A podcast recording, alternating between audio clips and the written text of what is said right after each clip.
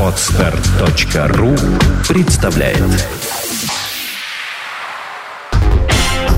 Лекторий на podstar.ru 3D журналистика 2013 Юрий Сапрыкин, шеф-редактор афиши «Рамблер». Новые медиа в эпоху политической реакции. Часть первая.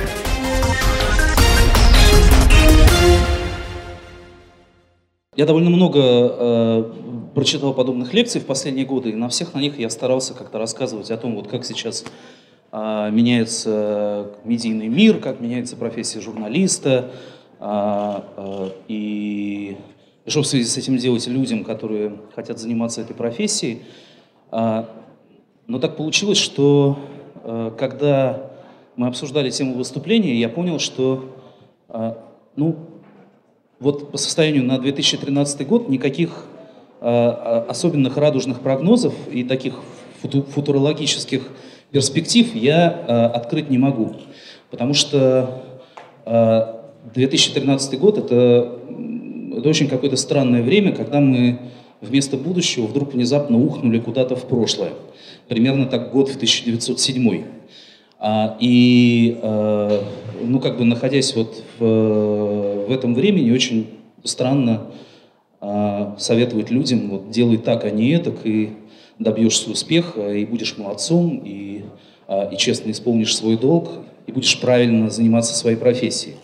А, мы оказались в некоторой серой зоне, о которой я хотел бы сегодня поговорить. Ну, вообще, в принципе, можно было бы после этого заканчивать, сразу переходить к вопросам и ответам. Уже из этого выступления понятно, что ничего полезного я вам не расскажу, от этого выступления один только вред. Вот. А, но, но если вдруг интересно, я попробую сформулировать какие-то вещи о том, что все-таки происходит а, с профессией, что все-таки происходит с медиа и что это за серая зона такая. Почему 1907 год? Потому что случилась неудавшаяся революция, потому что э, после ее поражения наступает реакция. И реакция это не только правительство, которое отрывает всем головы э, и сажает всех в тюрьмы, а это скорее состояние такой депрессии, разочарования, непонимания, что делать, и поисков виноватого в том, э, а почему же так вышло. Э, это очень странное время, когда там по улицам ездят казаки, появляются какие-то православные дружины, а, а, и а, со всех сторон ну, из углов вылезают какие-то темные личности, которые грозят страшными карами вот тем, кто добивался каких-то свобод или смягчения режима или, или каких-то конституционных прав или что-то в этом роде. У людей, которые вот этим всем занимались, э, у них ужасно плохое настроение, и они в основном занимаются тем, что ищут, а, кто же увел людей с площади революции на Болотную, кто а, на самом деле а, работал на Кремль, кто засланный агент и так далее, и так далее. То, что мы переживаем, это, ну, как бы не первый раз в истории, это несколько успокаивает. С другой стороны, ну, как бы понятно, что за 1907 следует 1914, 1917, в общем, Э, если эти аналогии пытаться продолжать, то веселого мало. А вы спросите, а при чем тут медиа? А, и а, что, какие аналогии можно тут провести с 1907 годом? В общем-то, никаких, потому что а, вот с этим таким общественным и политическим кризисом, с наступлением реакции и разочарования совпал, ну, как бы объективно существующий во всем мире экономический кризис медиа.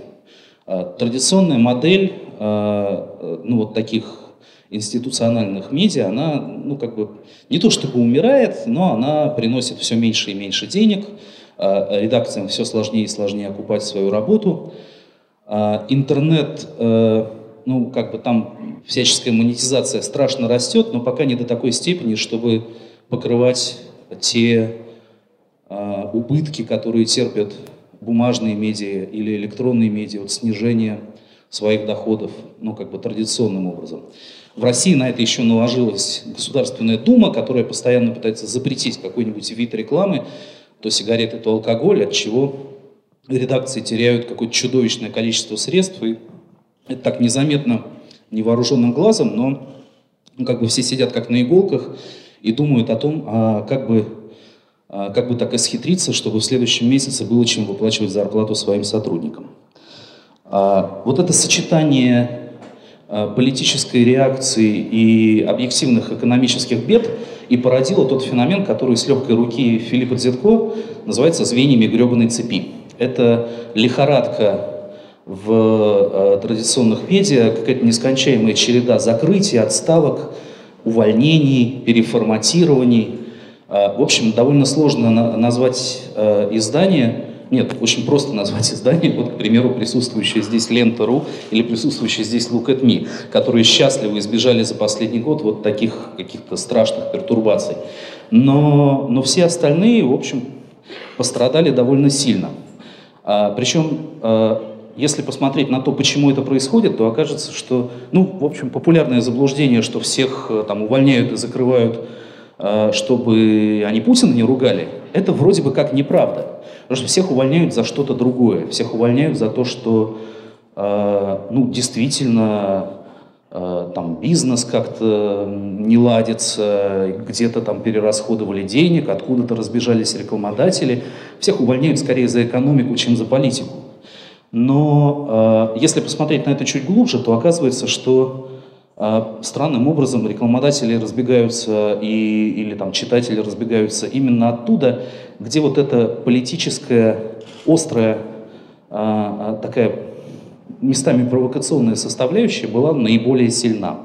Вдруг оказывается, что вот такая политически ангажированная журналистика или политически острая журналистика – Опасно даже не в том смысле, что там придет Путин и оторвет всем голову, или позвонят из администрации президента и всех поувольняют, хотя, так, хотя такое тоже бывает.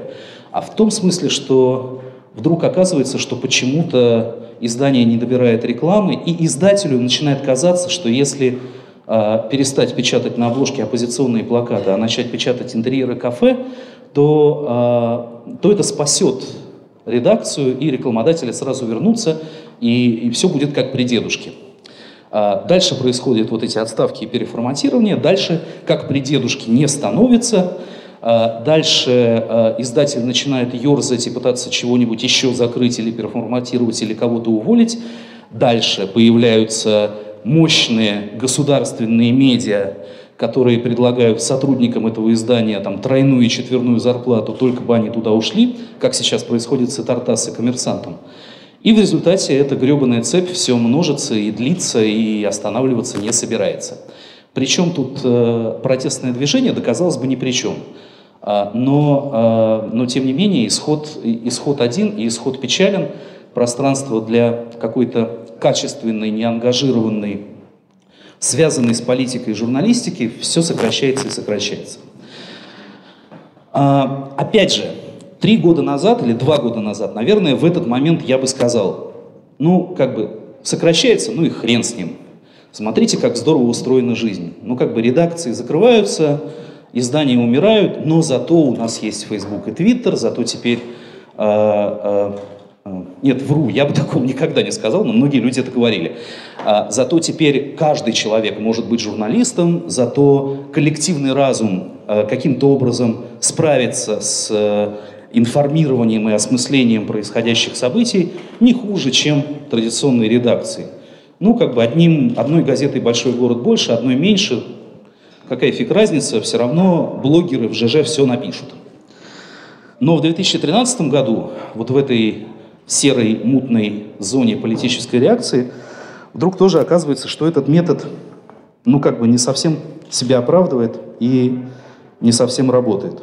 С одной стороны, действительно, э, каждый из нас фактически стал, как раньше была программа «Сам себе режиссер», сейчас каждый из нас сам себе медиа. Каждый из нас сам себе немножко редакция, или, по крайней мере, может ею стать. Каждый может писать в социальных сетях, снимать ролики, выкладывать их на YouTube. И если вдруг э, рядом с вами падает самолет, да, то, то наверняка вы снимете на телефон эту катастрофу гораздо быстрее и лучше, чем это сделает любой профессиональный фотограф. Да что там каждый из нас? Фактически все вокруг, э, э, ну как бы постепенно начинает проявлять какие-то медийные черты. Я не знаю, я тут, э, отправляясь в город Петербург, купил зубную пасту «Сплат», извините за пикантную подробность, и оказывается, что зубная паста «Сплат» — это тоже медиа, потому что владелец зубной пасты «Сплат» пишет колонки и вкладывает их в коробки с зубной пастой. Говорят, что э, год назад он чего-то писал про то, что Россия будет свободной, э, ну, как тогда было принято, вот. А сейчас, как сейчас принято, он пишет о том, что главное это любовь, семейные ценности, главное, чтобы вот погода в доме, и как жалко, что год назад я этого не понимал, потратил кучу времени на такую фигню. А если посмотреть вокруг, то окажется, что, ну, допустим, проект «Этажи» — это тоже медиа, потому что не обладая, насколько я понимаю, никакой там газеты или радиостанции, он тоже э, как бы людям рассказывает много всяких историй, сообщает много всяких знаний. Или существующий в Москве институт «Стрелка», который, ну, как бы тоже, у него нет э, никакого ин, такого информационного редакционного ресурса, кроме очень неинтересного сайта. Но, тем не менее, он тоже рассказал москвичам кучу разных историй, с его легкой руки все начали э, дико компетентно рассуждать про общественные пространства, про велодорожки. Вообще таких слов до института «Стрелка» не было, а, а сейчас э, все про них знают. И так далее, и так крупные бренды, и, и так далее, и так далее. Все вокруг медиа. Но вот тут мы э, оказываемся, вдруг оказывается, что медиа и журналистика это не совсем одно и то же. И а, то, что вот это крушение традиционных э, редакционных изданий не воспринимается обществом как проблема, не воспринимается обществом как катастрофа, то, что, скажем, разрушение издательского дома «Коммерсант», происходящее на наших глазах, не волнует более-менее никого, уже даже самих журналистов-то не волнует. И все думают, что оно само собой как-нибудь наладится, и Facebook, Twitter, ЖЖ, и колонки в зубной пасте сплат э, выполнят ту функцию, которую выполнял коммерсант. Это на самом деле полная фигня. И, э, э, и в 2013 году это стало ясно как никогда. Дело в том, что если мы посмотрим на а, а, вот эти новые персональные медиа, в которых в индивидуальном порядке работает каждый из нас, то оказывается, что в них важны совершенно другие качества, чем в медиа традиционных. А, в них работают совсем другие вещи.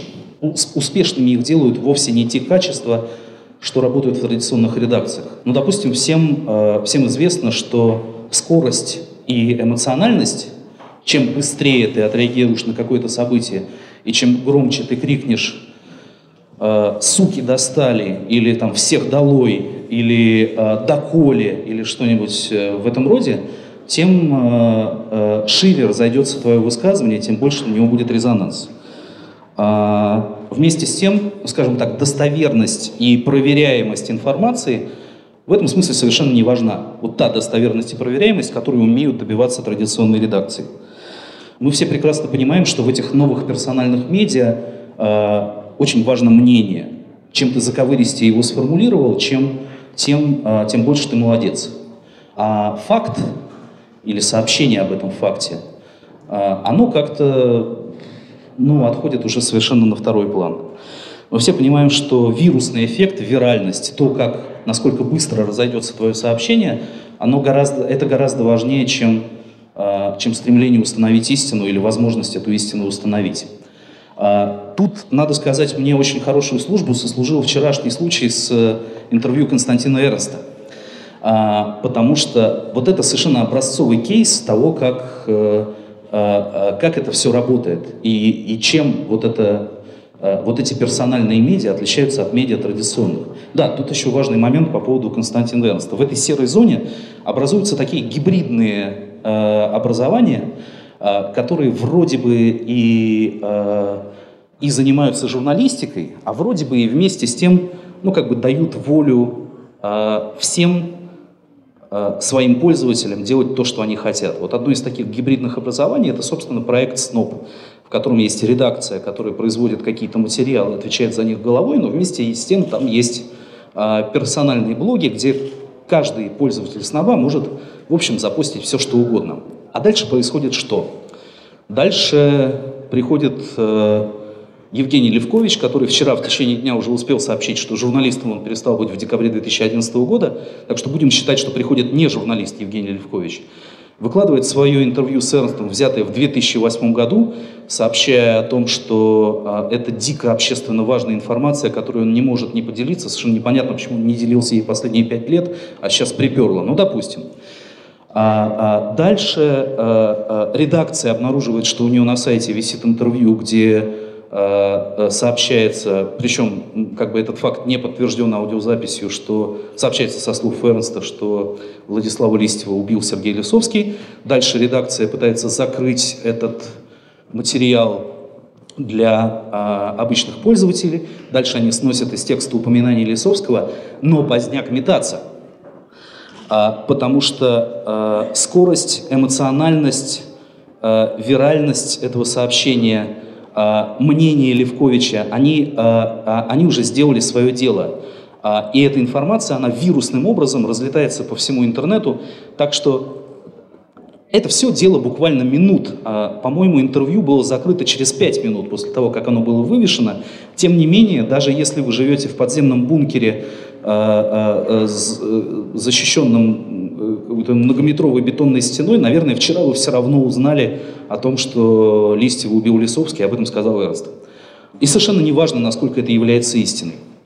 А почему это серая зона? Потому что в традиционной редакции журналист Левкович, взяв такое интервью, он, наверное, пошел бы искать другие источники, пошел бы разговаривать с людьми, которые работали с Лисовским в 95 году, пошел бы а, разговаривать с людьми, которые хорошо знали Листьева. Дальше, если бы он накопал какие-то сведения, то он бы опубликовал сенсационный материал получил бы Пулерцевскую премию. А если бы он не накопал никаких сведений, то он бы его не опубликовал. Если бы Левкович был просто блогером, то он, выйдя из кабинета Эрнста, немедленно в 2008 году, немедленно вот в этот же момент написал бы в Твиттер, пацаны, говорят, Листьев убил Лисовский, и дальше бы это покатилось уже просто как, как любой твит э, с тем же доверием к нему стало бы просто очередной сплетней. Вот. Но поскольку это все было бы опубликовано вроде, вроде бы в издании, вроде бы в заслуживающем доверия, вроде бы с солидным главным редактором и так далее, и так далее, а, и при этом на самом деле являло собой какой-то полный гон пятилетней давности, но зато очень эмоциональный и очень а, а, такой сенсационно окрашенный. А, а, это и вызвало вот сигнал такой мощи, такой вирусный, а, такого вирусного эффекта. Вот эта серая зона э, медийная, она не занимается установлением истины, фактически она гоняет внутри себя какие-то очень эмоциональные сигналы, э, э, самозаводясь от них. Э, и дальше очень сложно э, понять, а, а, а что же было на самом деле. И, в общем-то, э, очень редко кто пытается это понять. Традиционные редакции, которые этим должны заниматься по а, по своей профессии, как мы выяснили пятью минутами раньше, переживают все более и более худшие времена, и у них все меньше и меньше доходят до этого руки.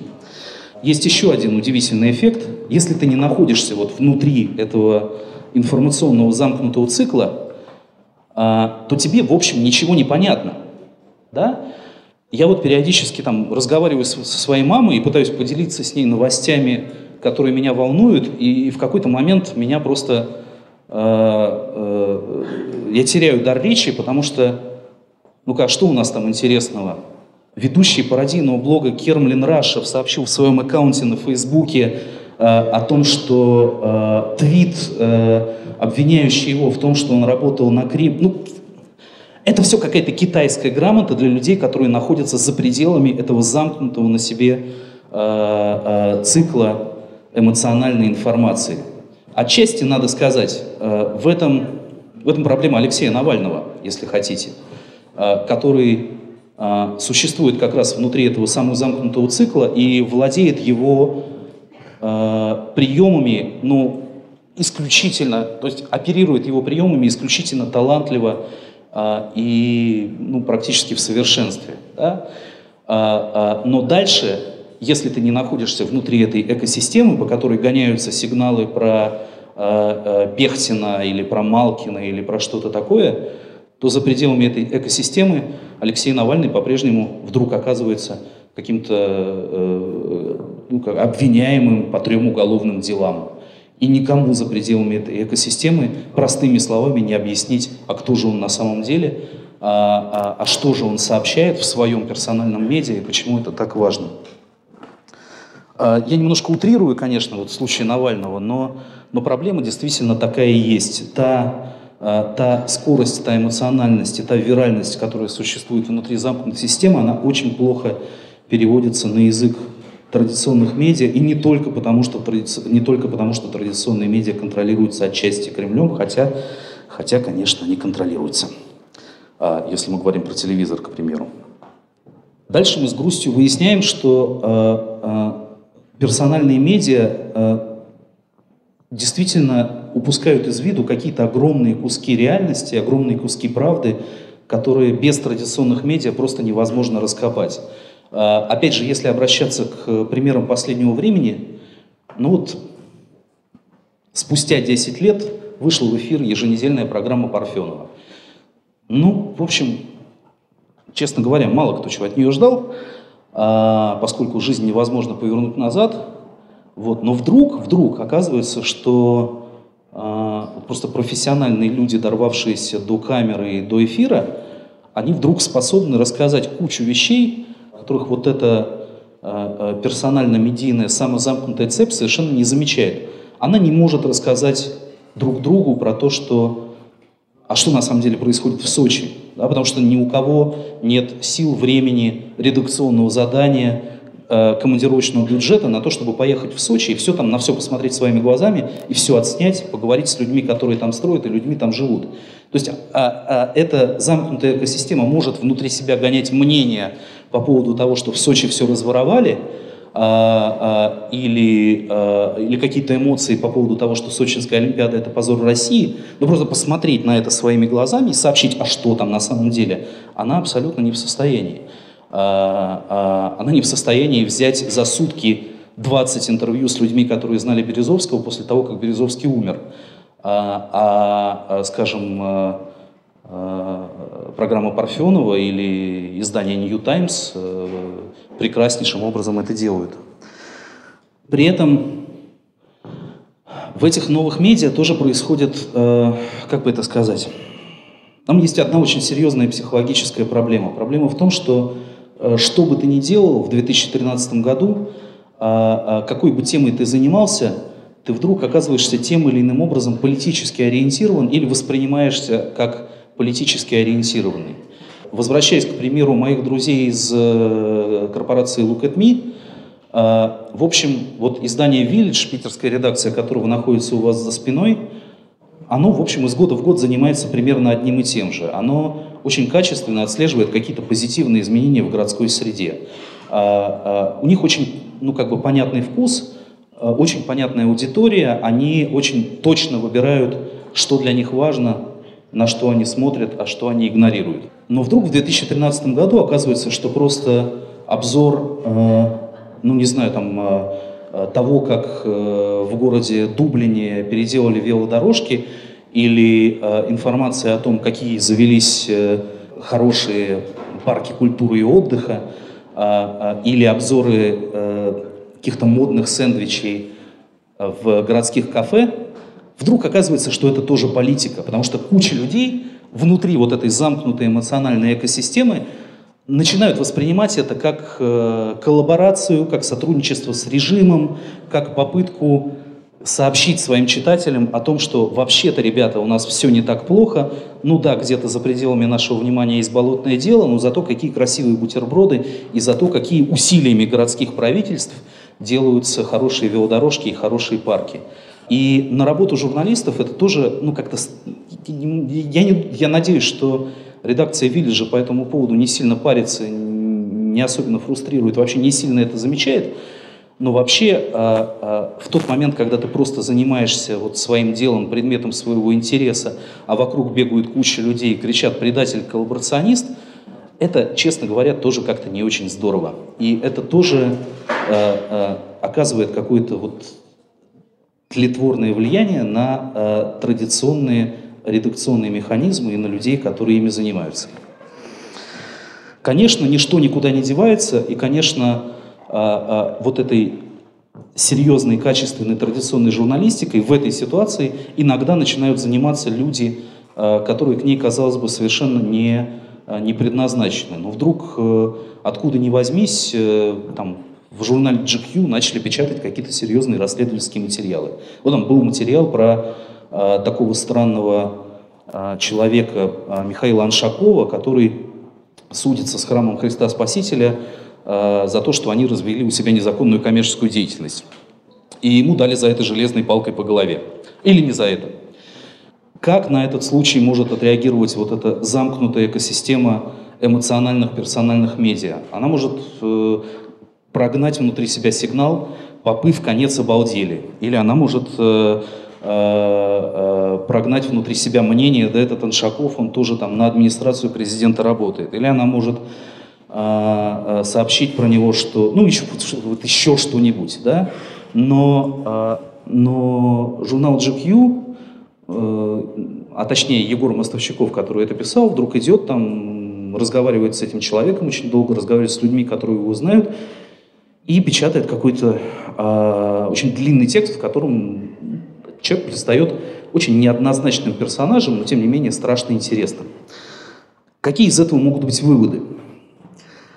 А, выводы из этого могут быть, ну, как, как бы вам сказать, а, наверное, если я буду говорить о том, что, ребята, давайте жить дружно и давайте на время как бы немножко выйдем вот из этого радужного эмоционального состояния о том, что э, с Фейсбуком, Твиттером и, всевозможными блогоплатформами мы как-нибудь проживем. Да? Наверное, это будет выглядеть каким-то идиотизмом и идеализмом. Наверное, призывать к тому, чтобы, друзья, как бы давайте поддержим традиционные медиа, давайте как бы будем серьезнее и внимательнее к ним относиться – и будем тщательнее следить за лентой РУ и менее тщательно следить за лентой Твиттера, это тоже какая-то фигня. Но тем не менее, мне кажется очень важным сейчас э, э, вот именно в 2013 году, в этой именно серой эмоциональной зоне политической реакции, как-то постараться выскакивать из этого эмоционального конвейера, в который нас затягивает замкнутая экосистема персональных медиа, и обращать внимание на какие-то вещи, которые которые не попадают в их поле зрения и которые замечают только традиционные редакции. Анекдотический пример из вчерашнего дня а, это то, что пока вся, извините за выражение, блогосфера обсуждала вот это странное интервью Эрнста, в газете «Гардиан» напечатали материал про то, что им стали известны имена там каких-то десятков тысяч владельцев офшорных компаний и все их финансовые транзакции – а, и там очень много чего про Россию. И сейчас, ребята, вот-вот мы вам расскажем про то, а, а, где на самом деле ваши правители держат свои деньги и как они их э, и куда они их гоняют, и что с ними делают. На фоне интервью Эрнста это, в общем, довольно важная история оказалась совершенно незамеченной.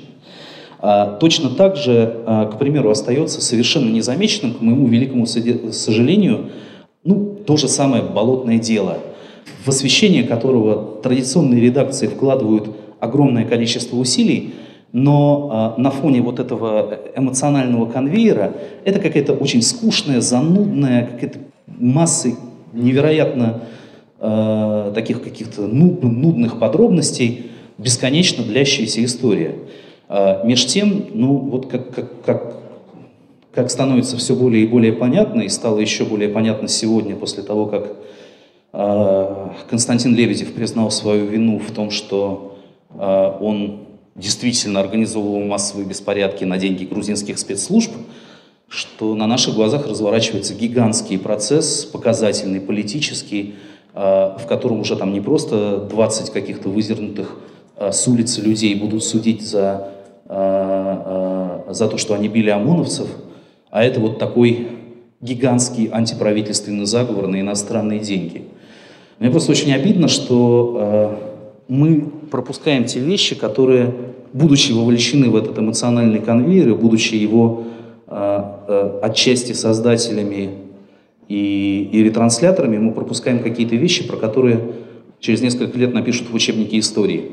А, когда нас спросят о них наши дети, а, окажется, что мы их совершенно не заметили.